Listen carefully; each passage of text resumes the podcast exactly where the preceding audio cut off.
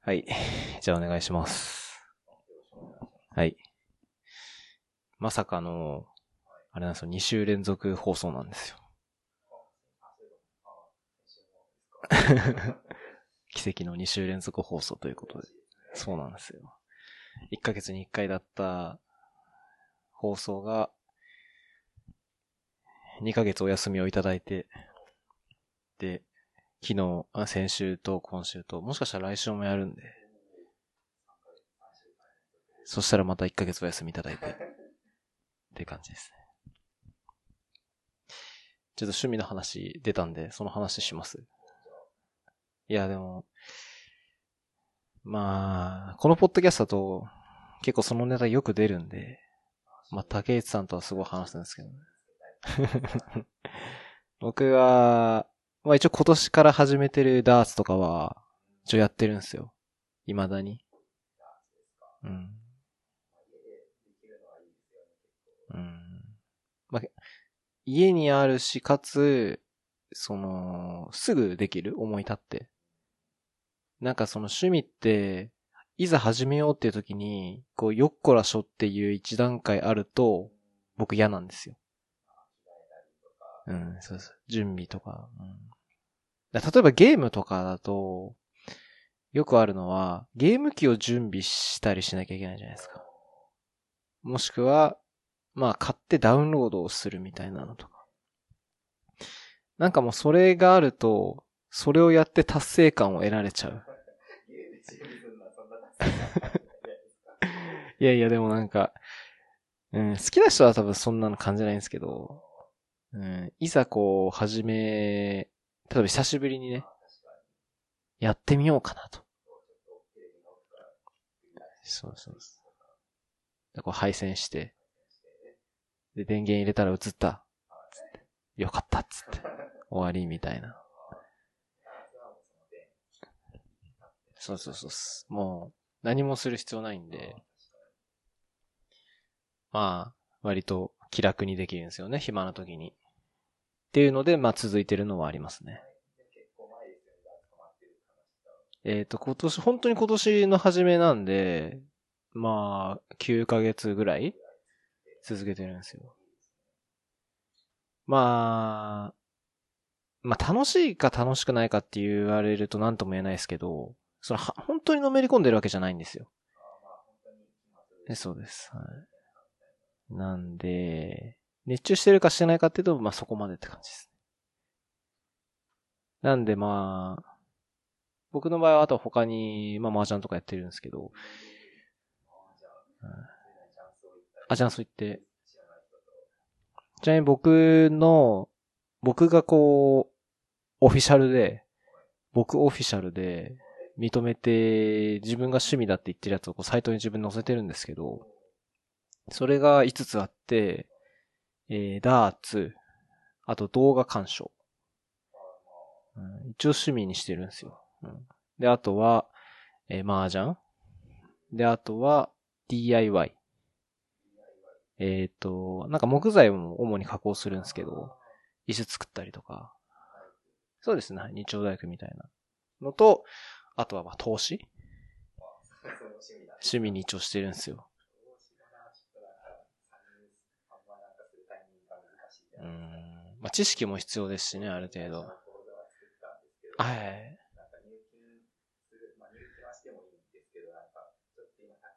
あ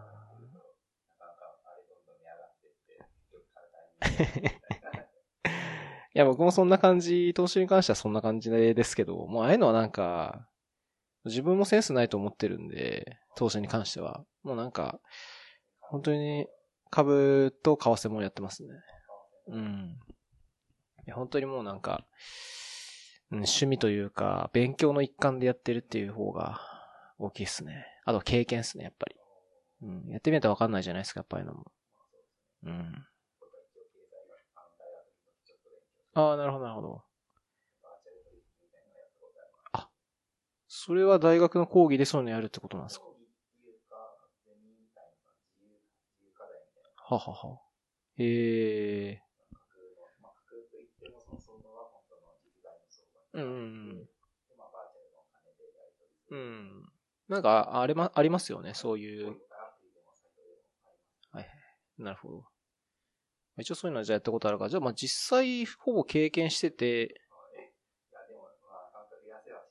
あまあ難しいっすよね。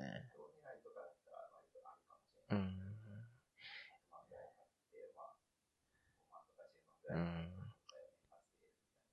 まあでも配当投資は基本的に長期投資じゃないですか。うん、長期投資ってつまんないじゃないですか。うん。積立貯金みたいな、積立貯金みたいな感じなんで、なんかあんまりこう、うん。まあでもそっちの方が楽しくないですか？毎日やる、やりとりするんで。うん。まあ僕は長期投資なんで毎日やってないですけど。はい。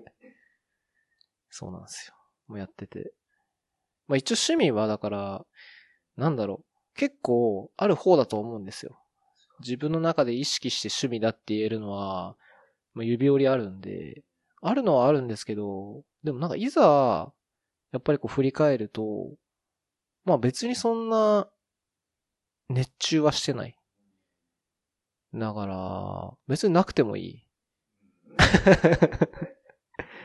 けど、まあ一応経験とか、まああとは、麻雀に関しては一人じゃできないじゃないですか。うん。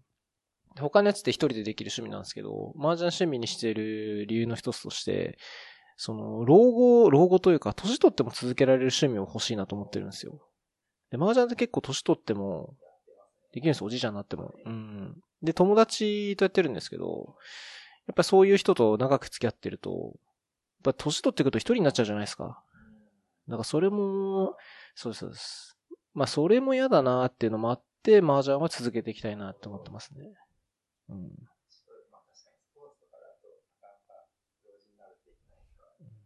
あとまあ、僕の周りで多いのはゴルフとか。うん。うんで僕らのタイプはやらないと、やらってる人少ないと思うんですよね、周りで。うん、聞かないっすね。まあ営業の人とかはね、多いかもしれないですけど、その、よくあの接待ゴルフとか、まあまああると思うんで、まあそういうので、始めてそのまま続けてるみたいなのとか、あると思うんで。いやー、で、福沢さんはどうすか？じゃ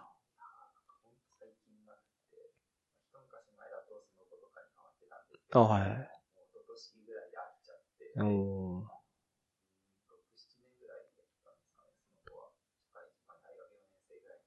うんうん。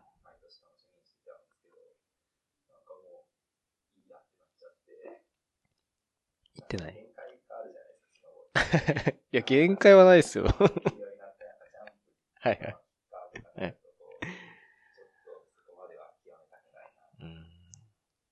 危険になってきますよね、だんだんだんだん。うん。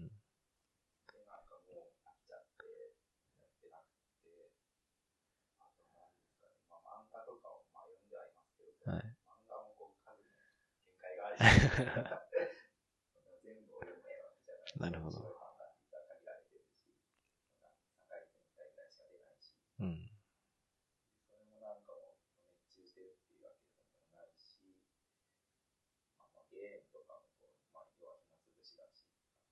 うん。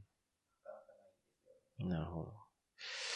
スノーボードとか、スノーボードの趣味と、その漫画の趣味って、趣味の、ちょっと話変わるかもしれないですけど、趣味の流度がちょっと違うなと思ってて、漫画の趣味って毎日できるじゃないですか、趣味として。でもスノーボードってもうほんとシーズンが限られてるんで、いわゆるもう、年間数回できる趣味じゃないですか。うん。で、僕個人としては、えっ、と、優先したいのは、毎日やる趣味をまず作りたいんですよ。で、それは、その毎日気軽にできるようになるので、さっき言った空いた時間とかにこう、やったりするのにいいんですよ。でも、結局飽きちゃうんで、おっしゃったように、そのために、例えば月1とか、週1でやる趣味も複数個作っておくと、いいなと僕は思うんですよ、刺激になって。うん。ああ。うん。まあでも年に1、2回だとなんかこう、難しいっすよね。うん。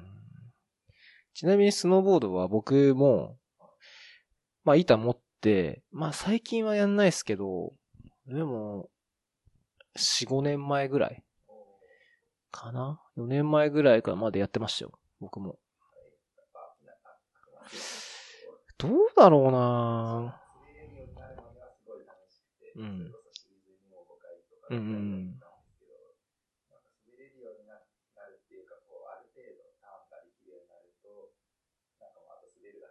あまあまあ。あ そこを超えるのが楽しいんじゃないですか。うん。まあでも、単純なコースとかじゃなくて、いろんなコースとかあったりするじゃないですか。うん。まあ難しいっすね。飽きちゃうか、飽きるのも確かにあるかもしれないですね。僕の場合は飽き、飽きてはいなかったんですけど、まあ家庭の事情と、あの子供できちゃったりしたんで、それと、どちらかというと怪我が怖くてやめちゃいましたね。もうなんか、あんまりこう攻められなくなっちゃった。昔はこう、全然こう、エッジとか効かせないで、そうずっと滑走するみたいな感じだったんですけど、でもその怖くなっちゃって。うんでも、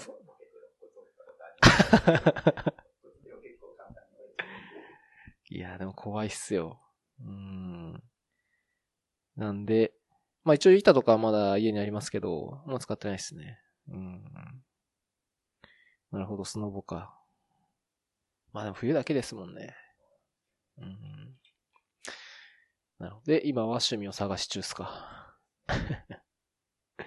そうっすね。まあ、僕の趣味、別にパクっていただいても全然問題ないですけど、うんなんか、うん。趣味ってやっぱりその、さっきもちょっと言ったんですけど、一人でやるよりも、なんか周りにこう一緒にやってる人がいた方が僕は続くなと思ってて、うん。なんかこう話の種になるんですよ。で、あとは、例えばゲームとかであれば、なんか詰まったとことか、こう共有したり、まあ最近だと、基本ソシャゲなんでこう、協力プレイしたりとかできるじゃないですか。なんでまあ、周りにやってる人がいた方が続くかなっていうのは、まああるかな。うん。まあ一人でこうやりたい人もいるとは思うんですけどね。うん。黙々と、黙々とやって、まあなんか例えば、作って、まあ、インスタに上げるとか。で、ライクもらうみたいな。うん。なんかそういうのありだと思いますよ。うん。うん。僕は、まあ、ゲームも最近また始め、ちょっと始めてて、昔、あのー携帯のゲームを全部やめちゃったんですよ。やめちゃ、あ、そうです、はい。なんかこう、やってる時間が虚しくなっちゃって、もうやめたんですけど、やめた時に、その、もうアプリごと削除しちゃったんですよ。で、ついこの間、じゃあもう一回やろうかなと思って、3年分入りぐらいにインストールし直してみたんですよ。そしたら、アカウントがなくなってて、そうです、はい。たまあ、端末にそのキャッシュとして残ってなかったみたいな。なんかあの、アプリ削除するときに、あ、そうそうそう、はい。うん。で、なんか、あの、アプリだけインストール、アプリだけ削除して、コンテンツを残すみたいなオプションが、うん。で僕、なんかストレージがもうパンパンで、ストレージを開放したかったらしく、アカウント情報も消しちゃったんで、復旧できなかったんで、まあ、復旧できなかったやつもやってないんですけど、まあ、いや、じゃあ一からやるかって言われたら、いやー、うん。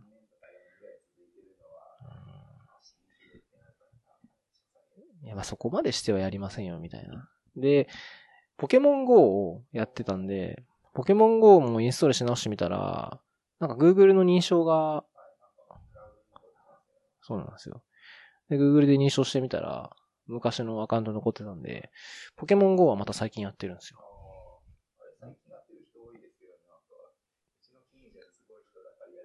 あ、本当ですか？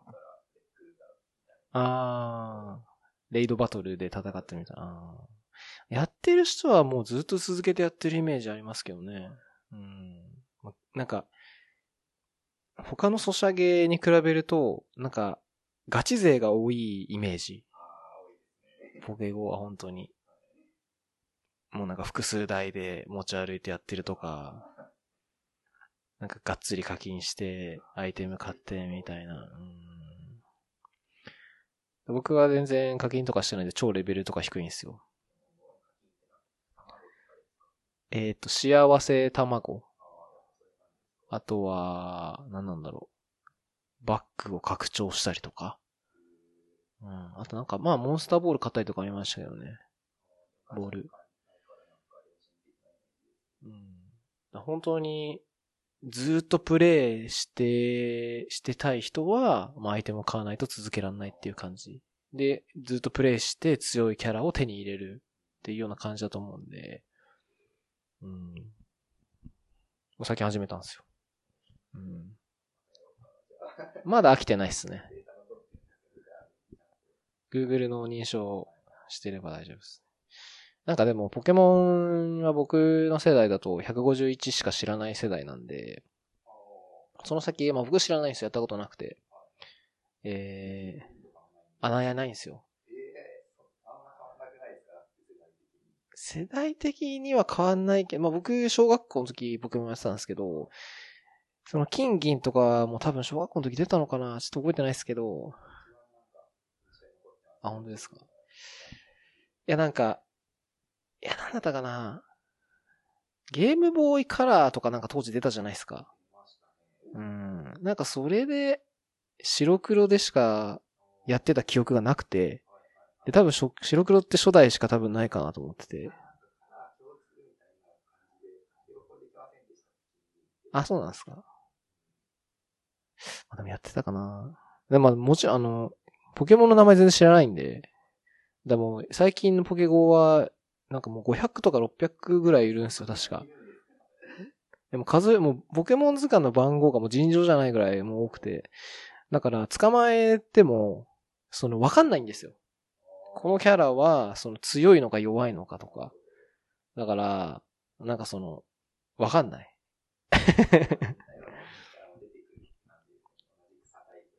あ、そうそうそうそう。うん。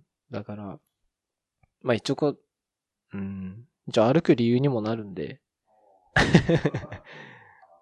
そうそうそう。はい。なんでまあ、健、まあ健康のためはそんなになってないですけど。いや、そうでもないですよ。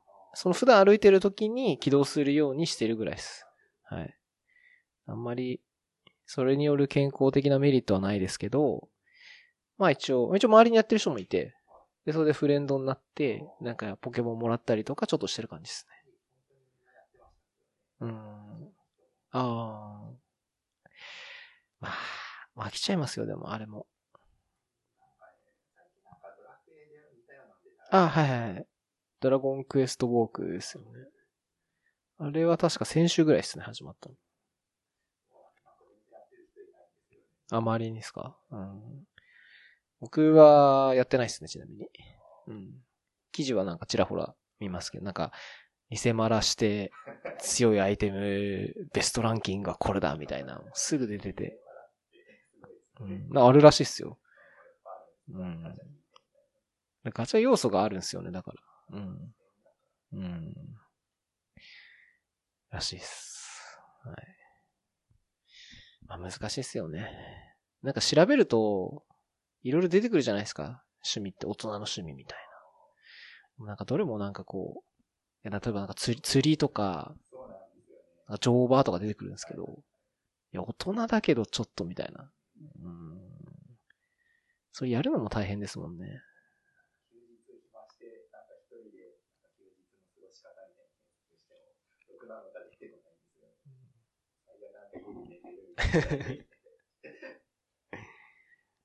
いや、でも、そんなもんなんですよ。うん。でも、なんだろう。趣味、例えば読書だったら、それをもう自分なりに楽しくするしかないと思うんですよね。例えば、読んだ本をレビューして、ブログに書くとか。うん。それこそ YouTube で動画上げるとか。どうも、これ読みましたよみたいな。うん。まあ、あると思いますよ、そういうの。うん。うんまあ、あの、もちろんあの、あの漫画のコンテンツをアップロードしたらアウトですけど。別にそうじゃなきゃいいんじゃないですかね。うん。なんか最近、YouTube でよく見るのは、なんか一人キャンプ大人の男性一人で、キャンプ場行ってテント張ってキャンプするみたいな。なんか流行ってるらしいですよ。あ、あ、本当ですか？流行ってるらしいですよ。うん。僕、キャンプ、もともと行かない人だったんですけど、まあ、それも友人に誘われて行ったら、結構楽しくて、まあ、意外と、まあ、一人はもう行けないですけど、家族とかで行って、やって楽しむのは、いい、いいなと思いますよ。うん。ただ、キャンプもシーズンもんなんで、基本はまあ、夏前か夏の終わりだから今の時期じゃないと、夏はもう虫だらけで暑いし、冬は寒すぎて うん、テントで死んじゃうしってなるんで、まああれもシーズンもんなんで、年がら年中はできないですね。うん。はい。たけしさんは何だったかな？たけしさんもなんかいろいろ手出してますよね。趣味の関しては。うん。絵描いたり、英語行ったり、あとなんか音楽関係で作曲したりみたいな。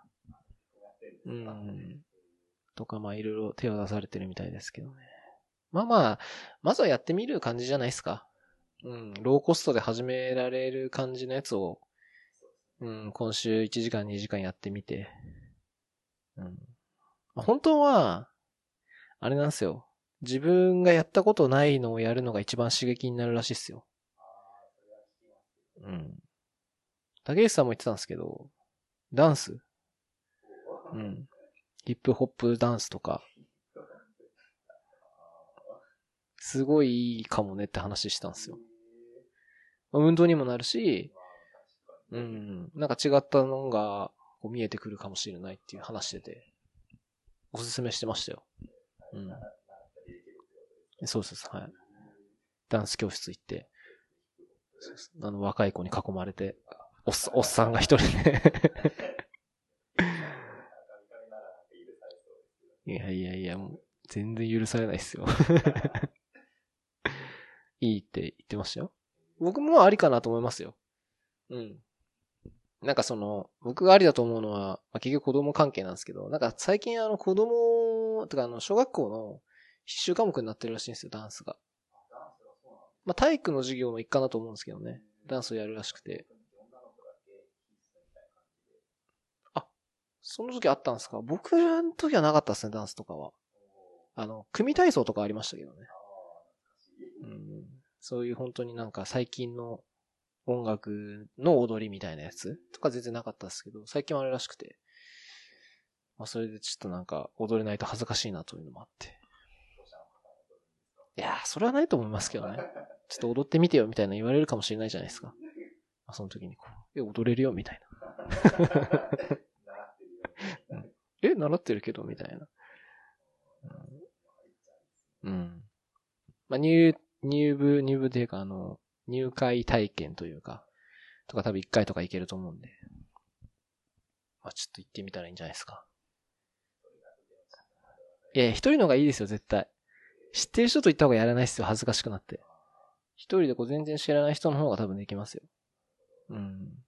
意外と体を動かしてやってみると、楽しいんじゃないかなって気がしますけどね。うん。はい。じゃあぜひ、何か。そうですね。はい。進捗教えてください、じゃあ。まあ、何かまあ、や、やれるといいと思いますね。まあダンスじゃなくてもいいと思うんですけど、何か一つ新しいのをきっかけでできると。うん。はい。で、今日は、一応 iPhone の話をしようかなと思ってます。まず、僕のファーストインスピレーションですけど、うーん。まあ、イベントを僕昨日と、あの、朝起きてから動画で見たんですけど、あの、例のごとく、あの、日本時間だと深夜確か2時ぐらいからスタートだったじゃないですか。もう最近は全然あの時間はもう 全く起きれないんで、朝起きてから、うん、見ましたけど。なんか、あの、当然のごとくリークはあったじゃないですか。いろいろと。うん。で、まあ、でもあのリークがあって、いざ見たら、ウォッチとか、Apple TV もあったし、まあ iPad もちょろっとあって、うん。まあ一応全部アップグレードしたのはまずすごいなと思いましたね。iPhone だけかなと思ってたんですけど、一応ほぼ全、まあ細かいその、うん。あの、例えば周辺機器とか、ああいうのはまあなかったです。あ、Mac も確かなかったかな。うん。まあ、基本はモバイル系のメジャーデバイスだけでしたけど。まあでも、1年に1回あのイベントやってあんだけアップグレードするのは、まあすごいなと思いましたよ。単純に、その内容云々で。うん、すごいなと思います。うん。ちゃんとフラグシップ更新して、まあ、バージョンアップしてみたいなのを年に1回やってるのはやっぱすごいなっていうのが、まず思いました。で、あとは、えっ、ー、と、まあ、機能云々で、安くなったのがすごいなと思いましたね。うん。うん。安いっす。はい。えー、っと、後継機というか、えー、後継機で言うと 10R の後継機が11。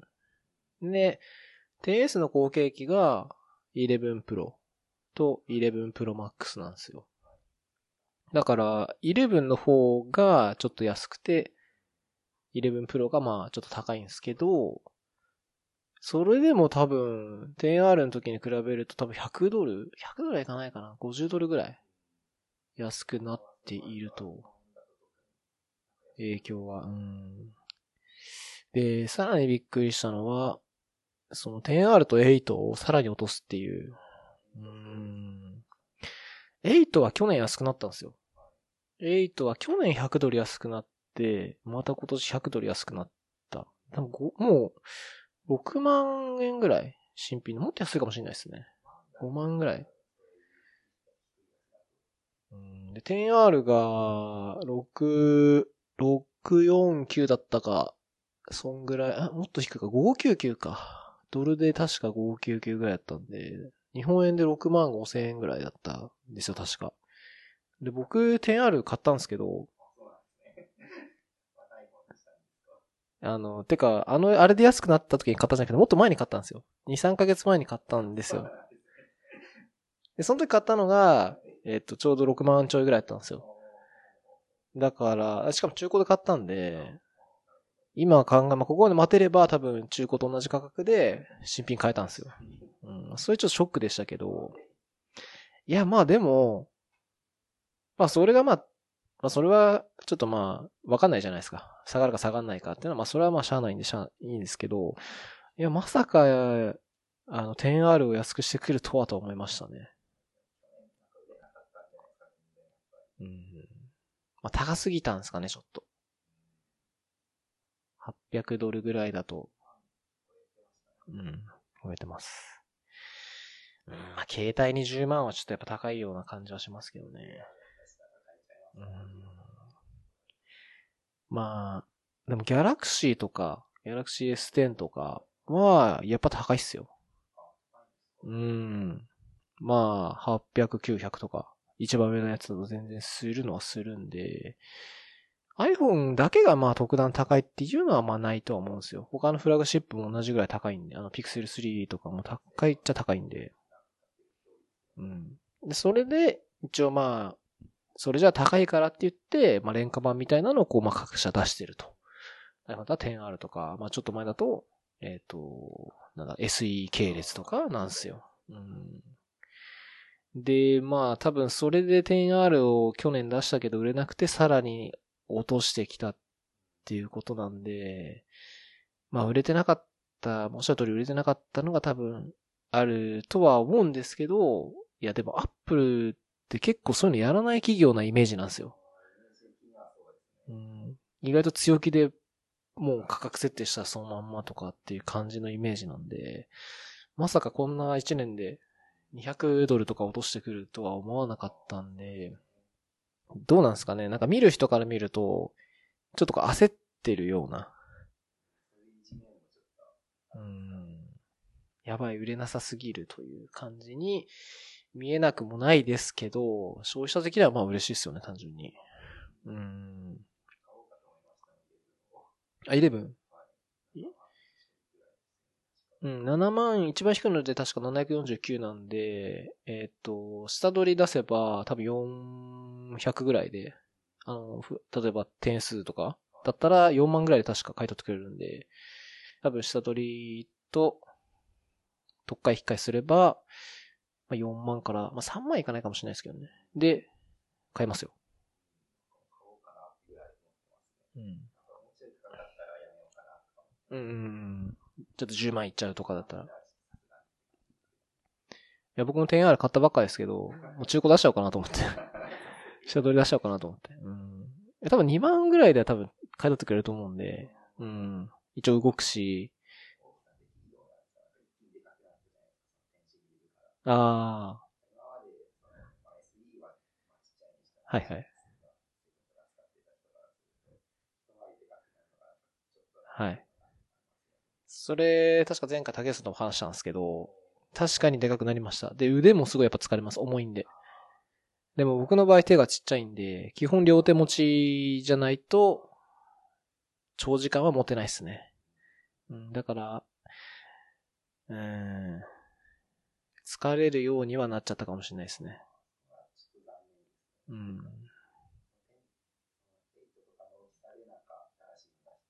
うん。まあでも、うん、どこも画面は大きくするような、もう、傾向になってるじゃないですか。うん。だかちょっと画面ちっちゃいの出すと、うん、なんか微妙というか、うん。単純に、大きくすれば大きくするほど重くはなりますけど、あの、マシンスペック的には漏れるじゃないですか。バッテリーも積めるし、メモリーとかも積めるし、だからまあ、いいことずくめっちゃいいことずくめなんですけど、まあ、使う方からすると、まあ確かに携帯感はなくなっちゃう。うん。今何ですか ?8 のちっちゃいやつ。ああ、普通の A とか、ああ、それからだと、多分もう、持ってみると、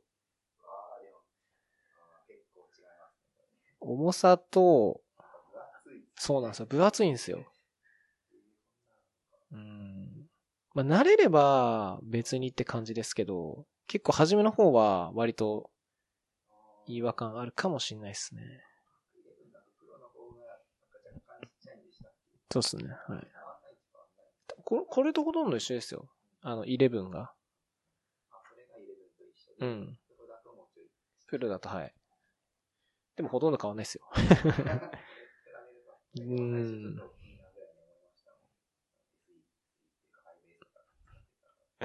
まあ、あれはね、うん、アプリとか、あの、ホーム画面確かこう、4段ぐらいしか入んないですよね。だってアプリ。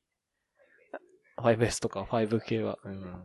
それちょっとちっちゃすぎるなって気がしますけどね。まあ、日本人に合うんじゃないですか。手ちっちゃい人多いから。うん。男の大きい人は多分、これぐらいの大きさでも全然大丈夫と思いますけどね。うん。大きいのは大きいっすね。いやでも、うん、どうなんだろう。うん。ポッケとかに入れると、ちょっとこう、入ってる感は、うん、ありますね。そうっすね。まあでもいいんじゃないですか、買えば。買って、ぜひあの、何でしたっけ？あの、色？あの、ボトムスの色。ミッドナイトグリーンでしたっけ、うん、あれ買ってくださいよ。でも一応アップル的にはあれ一番推してるんですよね。あの色推しなんですよ。新色です。そうです。なんかサイト見ても、あれが一番初めに出てくるんですよ。あれの三眼レンズがこう、出てきて、ボトムスがトップ画面に出てくるっていう。ボトムスなんて、いや、僕、見たことないですけど、うん、多分50、1950年とかそれぐらいなんで、確かに見えるとこう見えてが来るなっていう印象ですけど。なんかまあ、もともと、なんかいろいろリークの時から、あの三眼レンズでこう、まあコラじゃないですけど、いろいろ、うん、なんか、ハスコラに見える？うん、そうそうそう特にこう、こう並べて、iPhone をこう並べておくと、すごいハスコラに見えて気持ち悪いみたいなのがちょろって言われてて、僕そんな気になんなかったっすけど、うん。いや、なんか気になる人はすごい気になるしらしくて、なんかちょっとそれが気持ち悪いとかも話ありましたね。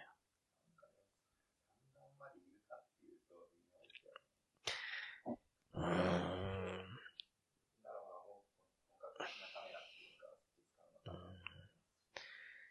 えっ、と、確か機能的にはナイトモード、夜のやつと、えっ、と、超光学超広角か。広く撮れるやつのためにあるんですけど、うん、まあ、まあって感じですよね。うん、なんだろう。今の 10R も8もそうですけど、カメラの機能めちゃくちゃいっぱいあるじゃないですか。その、例えばタイムラプスとか、ライブフォトとかも多分できるじゃないですか。でも使わないんですよ。動画かカメラで、もう静止画で終わりで、あとは、あの、静止画だったら、あの、ポートレートモードとかもあるんですけど、僕一回も使ったことないんですよ。うん、いや、もったいないというか、普通のでいい。うん。いや、その、なんだろう、別に、インスタに上げて、ライクが欲しいわけじゃないっていうのもあるし、自分がプライベートで後で見返すためだけに撮ってるんですよ、基本的には。SNS にこう上げたりもしないんで、写真映えをそんなに狙ってないから、多分使わなくていいんですよ。って考えると、やっぱそういう人にはあんまりカメラがあんだけアップグレードしても、そこまで嬉しいことはないんじゃないかなって気がするんですよ。うん。だから、それ目的だったら、正直、その11じゃなくても、いいっちゃいい。一応なんかスペック的には A30 だったかな？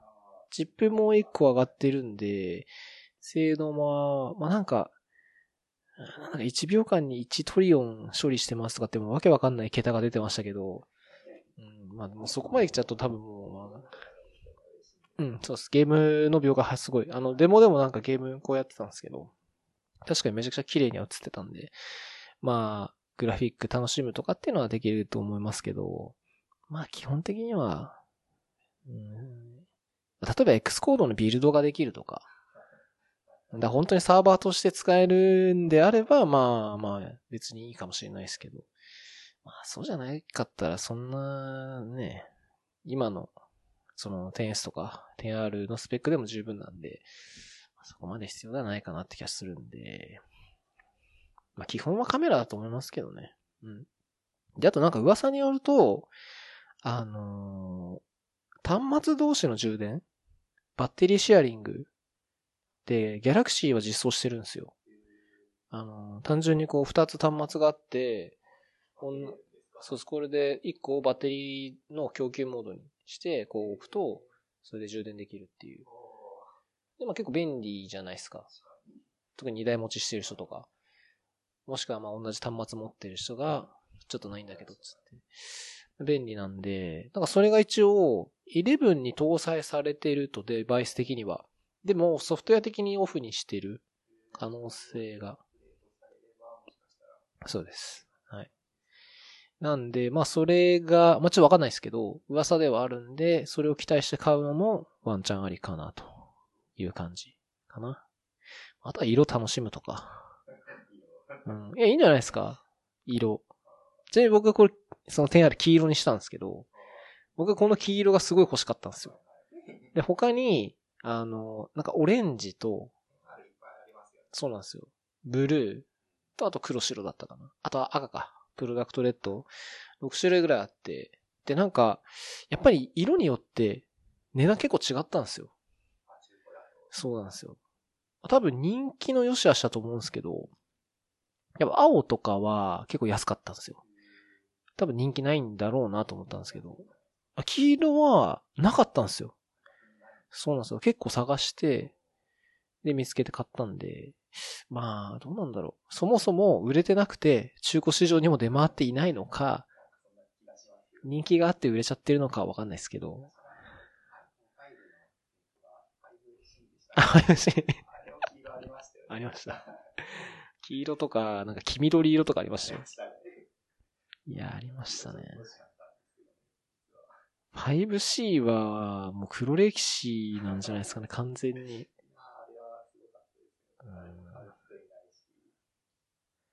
あれ、多分、中古多分2000円とかで買えるんじゃないですか、今。うん。で、あの後に SE が出たじゃないですか。てか一緒ぐらいに出たんですよ。確か5と 5C が出て、その後に SE が出て、で、SE がすごい人気になったじゃないですか。だからまあ、5C いらなくて SE だよね、みたいな感じだったんで、5C は多分なかったことに なってるんだと思いますけどね。うん。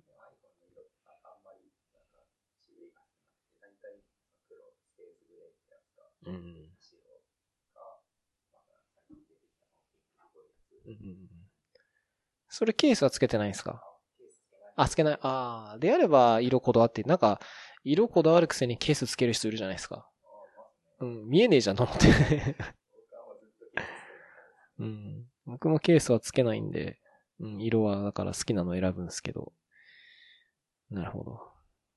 まあ、色でこう、すぐわかるのいいっすよね。だ電車とか乗ってて、こう、だいたいこう、みんなこう、携帯持ってるじゃないですか。で、だいたいこう見てわかる。あ、これは、この色は7と8にあってプロダクトレッド。まあでも7使ってる人いないから8だろうな、みたいな。11とか多分もうカメラ3つあるんですぐわかるんですよね。うん、タピオカ タピオカ3つついてるやつは、すぐわかると。うん、じゃあ買いますか。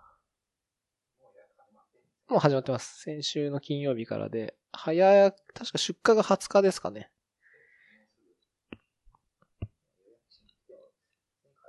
大丈夫と思いますけどね。アップルの、見てないですけど、多分アップルの直販のサイト？で多分まだ買えると思いますよ。まあ、20日に届くかちょっとわかんないですけどね。今、今買って。ちょっと遅れちゃうかもしれないですけど。まあ、あとは店頭販売。あれでもキャリア契約してるんでしたっけ？ああ。ああ、じゃあ、キャリア契約しない方がいいっすね。多分当日絶対ドコモとか、ソフトバンク au はもう売るって言ってるんで、でもなんか値段もほぼ確定してるんで、うーん。いやーでもね。いやでも、なんだろう。あの、キャリアのその値段で揃ったの見ましたけど、いや別にそんなすごい安い感じでもないんですよ。うん。っていうかむしろ、今持ってる iPhone を下取り出して買った方が安いんですよ。でもそれでも多分キャリアで買うっていうのは、多分なんだろうな、めんどくさいとかあるんでしょうね。そのキャリア行って今のやつ交換してくださいみたいな感覚で買った方が多分楽なんだろうなと思ってて、設定とかして。まだあります。多分今回まではあると思いますね。まあ、一応なんかもうルールでは、縛っても解約金1000円とかなんで、うん。まだ、一応10月から、うん、なんで、そうなんですよ。で、10月から消費税も上がるんで、多分売るのには多分今のタイミングがちょうどいいんですよね。キャリア的にも。うん。はい。どうしようか。僕も悩んでるんですけどね。まあまあ全然使えるし、買ったばっかなんで 悩みどこ。ああ。まあじゃあちょうどいいかもしれないですね。2年ぐらいだと。うん。僕が買い替えた理由は、もう完全にバッテリーが下手っちゃったんで、3時間ぐらいでもうなくなっちゃう感じだったんで、うん。ちょっともうそれは、携帯になってないんで、今、前は6です。うん、もう4、5年使ってたんで、まそれはちょっとまずいってことで、買い替えましたね。ウォッチとかはどうっすか？うん。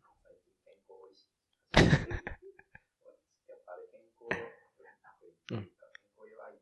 基本はヘルスケアと、あとは通知用ですね。うん、なんか、ウォッチは5が出て、で、5と同時になぜかシリーズ3が、えっ、と、19,800円だったのか、確か2万、2万ダウンで、あもっと安かったかな確かもう2万割るぐらいなんですよ。で、かなり安くなったんで、まあちょっとなんか出てたニュースだと、3はもうなんか売り切れちゃってるとこもある。ので、僕も買おうとしたら、シリーズ3買おうかなと思ってたんですよ。機能的には、確か、あ、なんだったかなちょっとわかんないですけど、まあもちろんその、5にないやつとか4にないやつはもちろんあるんですけど、まあそんなにでも変わんないんで、アプリとかもちろん変わんないんで、そうなんですよ。うん。だから、まあ、さっきの趣味の話と繋がると思うんですけど、多分ウォッチ買うと、動、体を動かさなきゃいけなくなるじゃないですか。うん、必然的に。で、それで、うん。例えばあの、リング閉じるやつとか、で、歩かないと閉じらんないんで、歩くとか、まあ他のヘルスケアアプリ入れて、なんかこう達成するために始めるとかは全然ありだと思うんで、うん。まあさすがに初期投資で2万3万入れれば、もう、あんまり趣味ってそういう強制感入れちゃダメなんですけど、いや、いいと思いますよ、きっかけとしては。うん。ウォッチ3はちょっと僕も狙っ、まあ、でも、うん、時計しない派の人間が急に時計をすると、結局外しちゃうみたいな。うん。ずっと大丈夫です。はい。水、まあ、充電するときは外さないとダメなんですけど、それ以外のときは大丈夫です、うん。むしろつけとかないと、なんだろう、その、睡眠の状態とか、あとは、あの、まあ、でもお風呂とか入ってるときはまあ外してもいいかもしれないですけどね。一応あの、あの、防水なんで、大丈夫なら大丈夫なんですけど、まあ、あんま意味ないじゃないですか。うん。まあ、出かけるとき、まあ、家にいるときもどうなんだろう。まあ、そんな意味いらないかもしれないですけど。まあ、つけてみて。うん。アップルって、あの、なんかセット売りとかしないじゃないですか。うん。あの、年末とか年始の売り出しの時に、そう、福袋か、えっ、と、アップルのギフト券がついてくるぐらい。で、それで、例えばウォッチも買うとかって感じなんですよ。だから、まあもう単独で買うしかないんですけど。例えばなんか iPhone とね、一緒に買うとみたいなのあと、まあちょっとなんか買いやすい気もするんですけどね。まあそういうのはあれですかね、キャリアがやってるんですかね。タブレット一緒につけますよ、みたいなやつとか。まあでもああいうのもすごいなんか、バージョン古いやつとかね。iPhone 買ったのに、どっかのメーカーの Android のタブレット一緒につけてくれる。よくありありそうな話ですけどね。はい。ウォッチも、一応買い時。今多分一番買い時だと思いますよ。ちなみに、AirPods 持ってます？あ、買いました？あ、じゃあ、10系にしても大丈夫と思いますよ。11にし、あの、11も結局イヤホンジャックないんですよ。だから、今までイヤホン、ずっと、え、イヤポッツ？あの有線版使ってた人は急に音楽聴けなくなっちゃう可能性があるんで。あれもちょっとな、なんだろう。ずるいというか、もうほぼ必須じゃないですか。エアポッツに関しては。だから、ちょっとずるいっすよね。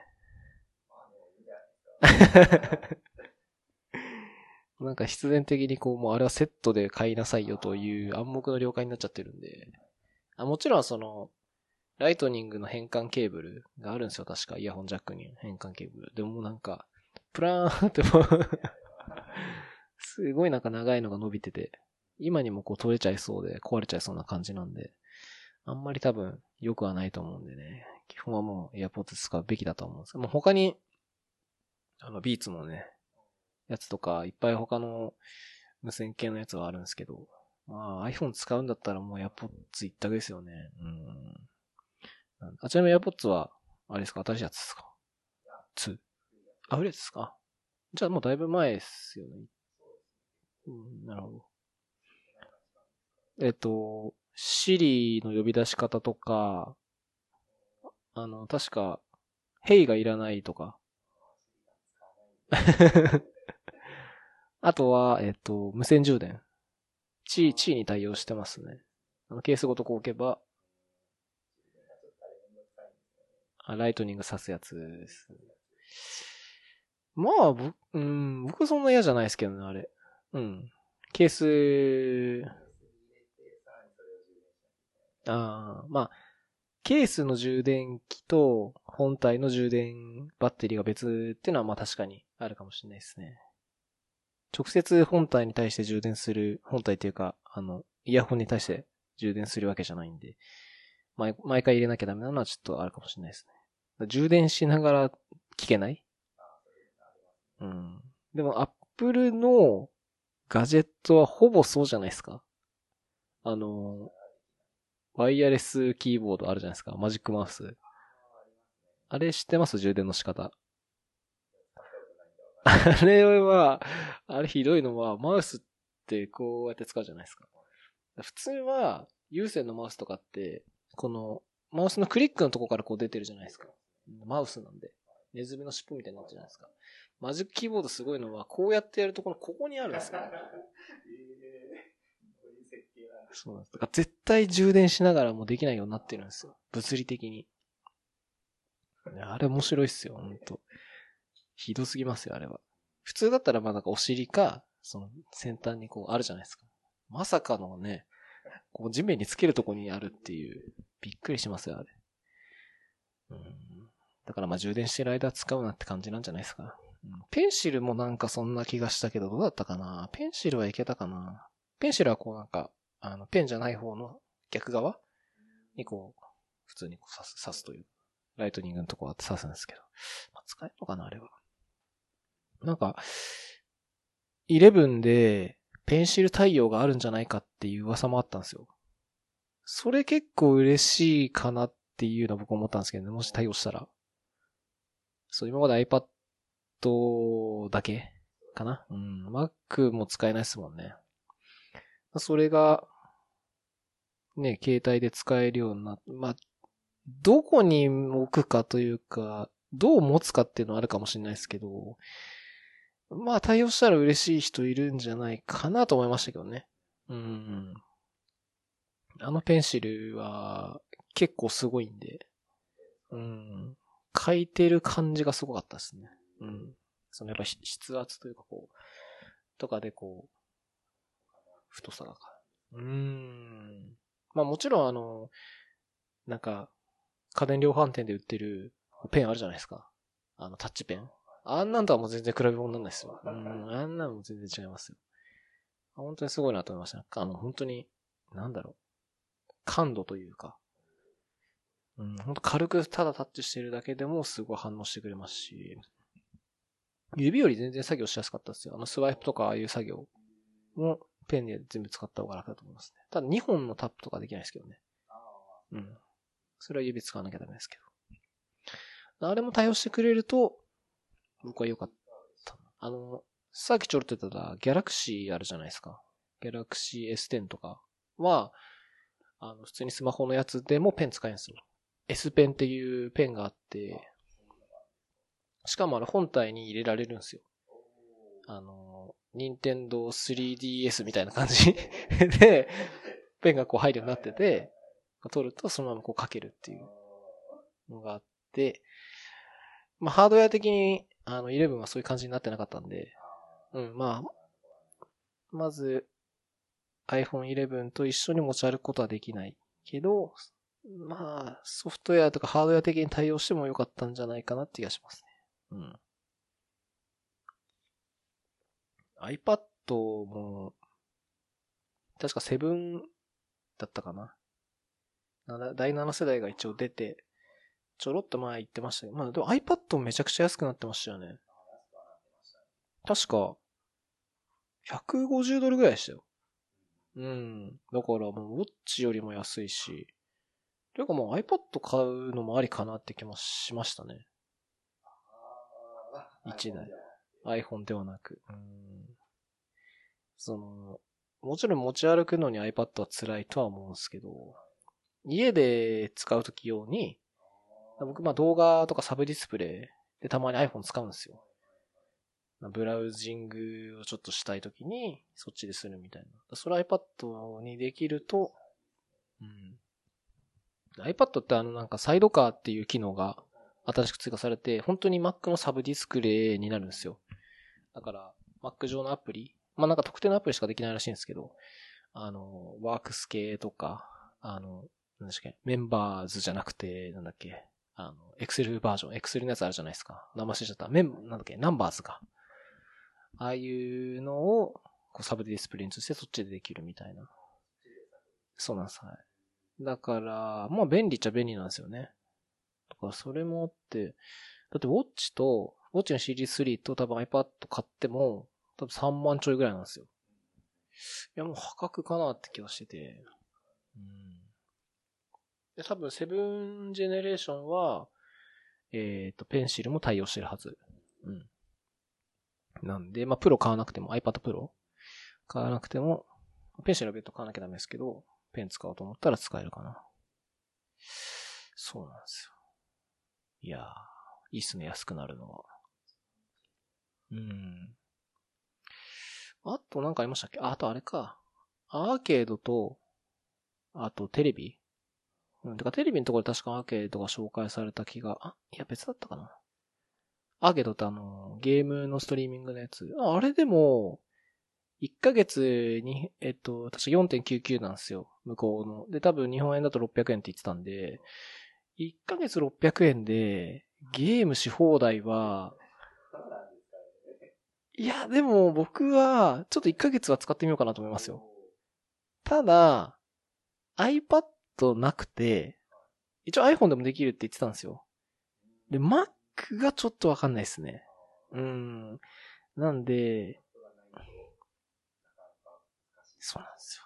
iPhone でもちろんできるんですけど、やっぱ大画面でやりたいし、なんかコントローラーも専用コントローラーあるんですけど、確かプレステ4とかの Bluetooth のコントローラーを繋いでやる感じだった気がするんですよ。それでやるんだったら iPad でやった方がゲーム感あるだろうなと思ってて。もちろんあの、基本は Apple TV でやるのが一番いいと思うんですよ。で、それ大画面でテレビ映してやるのが一番いいんですけど、まあ、どっちもない人は iPhone でやって、iPhone で、って感じですよね。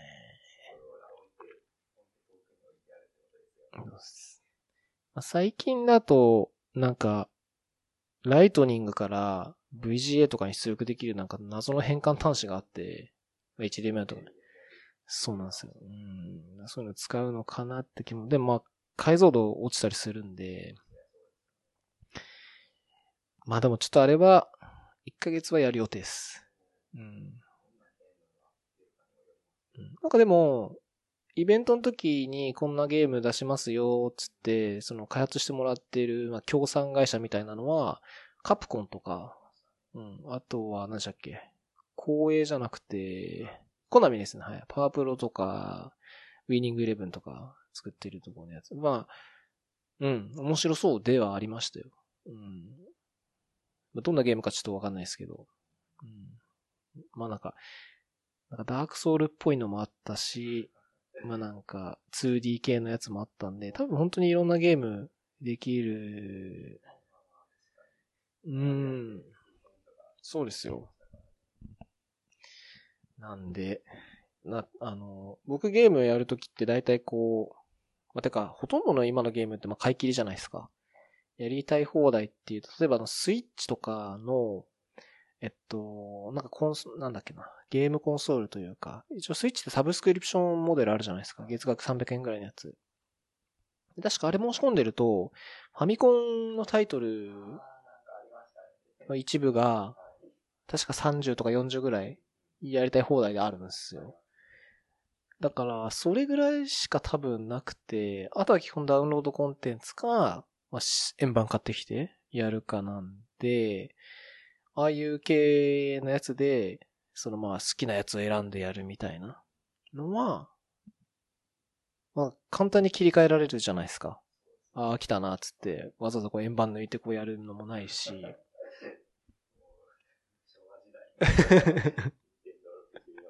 そうそうそう。カセットフーってやってやり直すみたいなのもないんで、まあまあ、いいかなと。まあ、唯一の懸念点は僕の中ではその大画面で今の状況でできないんで、どうするかぐらいかなとは。あとは Mac から。Mac でできれば一番いいんですけどね。うーん、Mac はどうなんだろうなちょっと仕組み上多分違う。まあ、Mac 用のアプリを作ってくれれば多分できると思うんですけどね、アーケードアプリ。うーん。そうなんですよ。で、あとは TV の話があったぐらいかな。うん。なんか Apple TV も、あの、Netflix みたいな感じで、独自コンテンツ出してんすよ。なんか多分 Apple はそういうとこ目指してる動画でも、うん。確か TV は、えー、っと、いく、あ、確か TV も600円だったかな。月額600円で動画見れて、で、TV の場合は、新規で TV 買えば、1年無料なんですよ。確か。うん。1年サブスクリプション全部無料になるんで、結構お得。1年になって600円払い続け7200円ぐらいなんで、それが1年無料になるんだったら、TV 買ってもいいかなって気もするかな。うん。なんだろう、ちょっと日本のコンテンツ見たことないっすけどね。うん。やってんのかな、そもそも。もしかしたらやってない可能性も。なんだろう、まあ、YouTube アプリ入れて結局 YouTube 見てるとかそんな感じになっちゃうかもしれないですけどね。うちも、あれなんですよ、プライム入ってて、プライム動画見れるじゃないですか。で、Fire TV スティックで見てるんですよ。あの、後ろにテレビの下挿して、で、Fire TV ってアプリこう入れるんですけど、結局 YouTube アプリ入れて YouTube しか見てないっすよ。結局 YouTube なんですよ。だから Apple TV 買っても結局 YouTube だって考えると、うん、まあ動画見るためにはちょっと TV は買わないかなって気がするかな。まあやるならやっぱさっき言ったアーケード用かなって気もしますね。はい。そんなもんかな？あとなんかありましたっけ？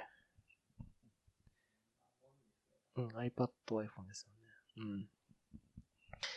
って感じでした。なんかソフトウェア系のやつはまあなかなかったのと、あとは、あの、シミュレーターにはまだ降りてきてないんですよね。X コード。うん。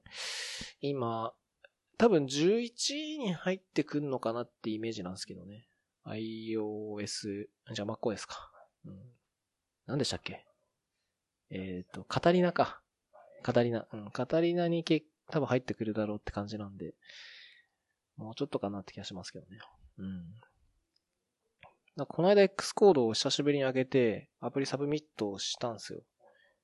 あの、っていうのも、DNR 買って、自分のアプリ実機でテストしてみたら、とんでもない挙動になってて あの、画面の比率スプレッドキットの画面の比率が、とんでもないことになってて これあかんと思って、それ最適化したんですよ。点10系のサイズとか 10S とか10とか 10S Max、それに対応全部して。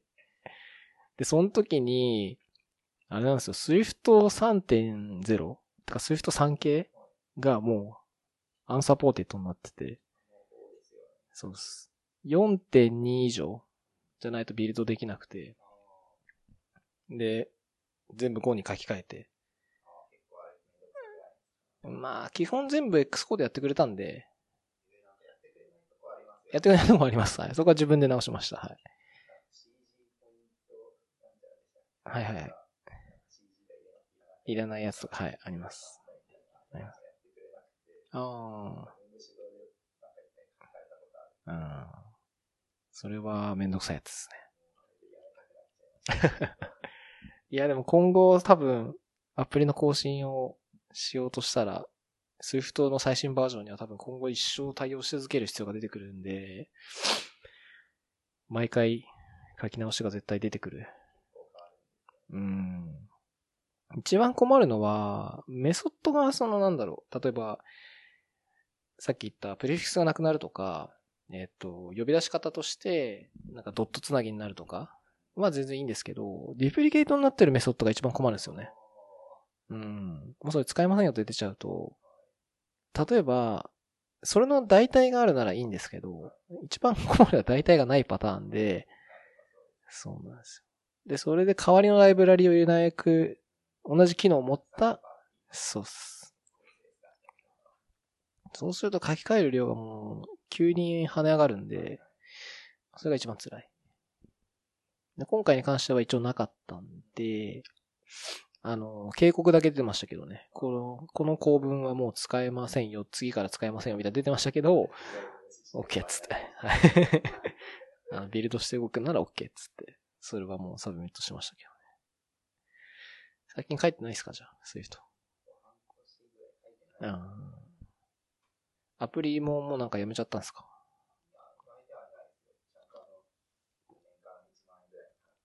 ああ、あのアップルのやつですよね あれね。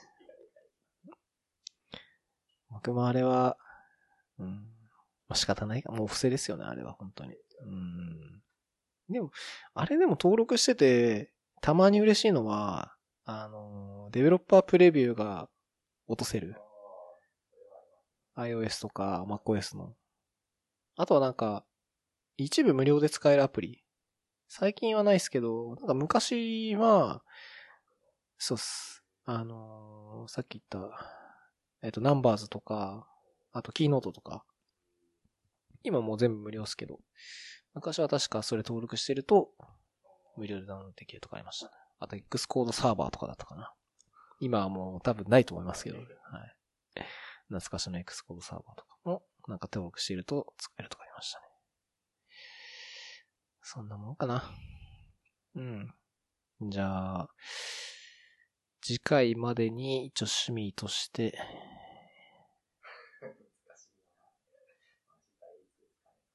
半年後ぐらいですね。うんまあ、僕もちょっとまあ、あれかな、ウォッチか iPad ちょっと買ってみて、うん。なんかそれで始めるのありかもしれないですね。うん。なんかポケゴー連携とかできるんですかね、ウォッチって。いやー、わかんないですね。なんかあの、あポケモン GO の、そうそうそう。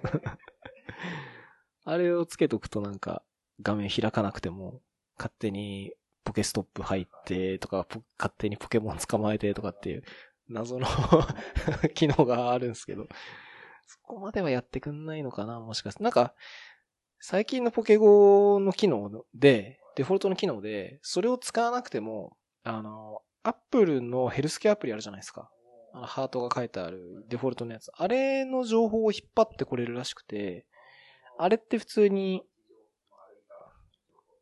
そうです。あの距離の情報をなぜかポケゴに勝手に反映してくれる機能があって、多分、なんかあの、そうそう、設定、ヘルスケアの設定画面に行くと、なんか連携してるアプリ一覧みたいなのが出てくるんですよ。そこにまあポケゴがあるんですけど、多分なんか API がなんかが生えてて、普通に、うん、どういう仕組みでもまあ、基本、アップルというか、アプリってサンドボックスなんで、お互い干渉し合わないはずじゃないですか。